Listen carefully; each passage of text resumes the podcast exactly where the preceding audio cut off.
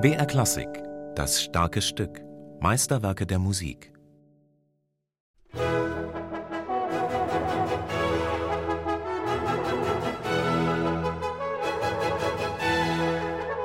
Das, was ich an Händel so besonders liebe, ist diese Saftigkeit, mit der er herangeht an die Musik. Nicht nur an die Musik, er hat wohl auch gerne dem leiblichen Wohl zugesprochen.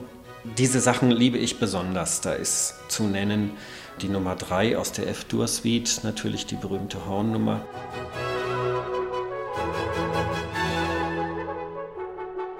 Und dann aus der D-Dur-Suite ist es der erste Satz, genau, wo die Trompeten und die Hörner sich einen Dialog liefern. Und wir hatten das große Glück, unglaublich gute Hornisten für die Aufnahme zur Verfügung zu haben. Und die haben sich mit unseren Trompetisten dann wunderbar dialogisiert mit spontanen Verzierungen, die dann kamen. Das ist ganz herrlich.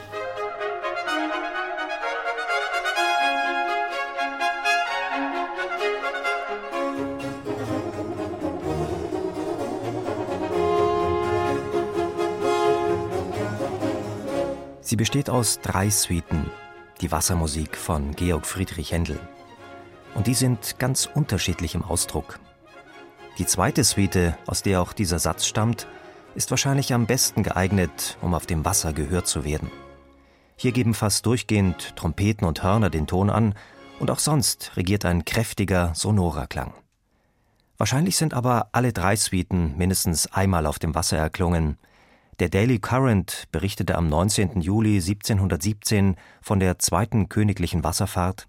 Am Mittwochabend ungefähr um acht begab sich der König in einem offenen Schiff auf eine Bootsfahrt und fuhr von vielen anderen mit Standespersonen besetzten Booten begleitet flussauf nach Chelsea. Ein Schiff der Stadtgilde trug die Musiker, die über 50 Instrumente jeglicher Art verfügten. Sie spielten die ganze Zeit die schönsten, besonders für diese Lustfahrt von Mr. Händel komponierten Sinfonien, welche seiner Majestät derart gefielen, dass sie auf dem Hin- und Herweg dreimal wiederholt werden mussten. Auch der preußische Gesandte Friedrich Bonnet war damals dabei. Er berichtete später ausführlich darüber an Friedrich Wilhelm I. in Berlin. Laut Bonnet dauerte die Aufführung etwa eine Stunde. Ein Hinweis darauf, dass damals vielleicht tatsächlich alle drei Suiten gespielt worden sind. Für die Musiker war es sicher eines ihrer schwierigsten Konzerte. Der Schall verflog über dem Wasser im Nu, und so war es schwer, die vielen Feinheiten dieser Musik herauszuarbeiten. Wie anders ist da doch die Akustik im Konzertsaal.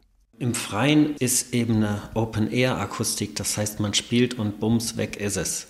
Ich denke, dass die zumindest verdoppelte Bläser hatten da draußen. Was man immer merkt, wenn man mit einer Riesenbesetzung spielt, ist, dass man mit einem dicken Pinsel arbeiten muss. Also diese ganz kleinen filigranen Sachen kommen nicht so raus. Nur wenn wir in geschlossenen Sälen sind mit nicht ganz so großer Besetzung, dann sollen wir doch auch fein ziselieren. Sonst verlieren wir was, was wir einfach hätten. Dazu bietet sich vor allem die dritte Suite aus der Wassermusik an, die leicht und luftig gearbeitet ist und nur mit Flöten und Streichern besetzt. Oder aber auch das Andante aus der ersten Suite.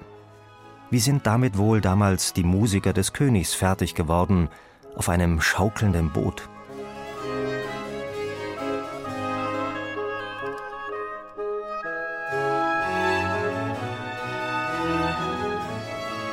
So elegant wie dieses Andante sind viele der Sätze in der Wassermusik.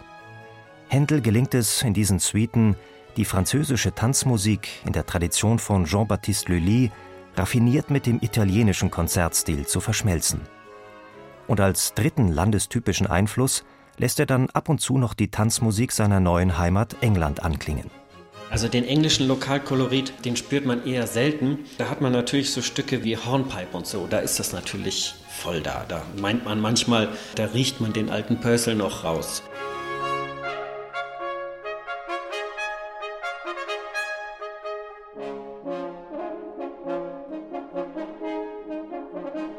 Ansonsten ist das ja eigentlich unser tägliches Brot, uns mit der Mischung aus französischer und italienischer Musik abzugeben. Das hat man eigentlich überall, gerade beim ganzen Händel eigentlich immer wieder.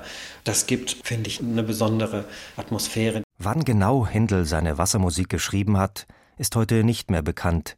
Seine eigenen Manuskripte davon sind verschollen. Wahrscheinlich schrieb er die Suiten sogar zu unterschiedlichen Zeiten. Mindestens eine von ihnen entstand wohl schon für die erste Bootspartie des Königs im August 1715. Man schlug dem König eine Lustfahrt zu Wasser vor. Händel bekam Wind davon und wurde Rats, eine geschickte Musik zu dem Ende anzustellen.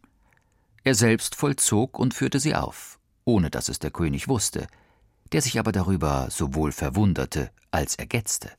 Bei dieser Gelegenheit soll sich Händel auch mit dem König versöhnt haben, denn auch als Georg I. noch in Hannover gewesen war, hatte Händel schon unter ihm gedient. Und der König hatte es ihm sehr übel genommen, dass er damals einfach nach London gegangen war. Die Londoner Theater- und Konzertsäle haben die Wassermusik schon bald nach den Bootsfahrten in ihre Programme übernommen. Dass sie heute sogar weltweit ständig gespielt wird, dadurch verliert sie für Werner Matzke nichts von ihrer Faszination. Man kann nicht immer nur ganz unbekanntes Zeug spielen. Oft ist es ja auch nicht ohne Grund, dass die Werke so berühmt sind. Das macht einfach Spaß.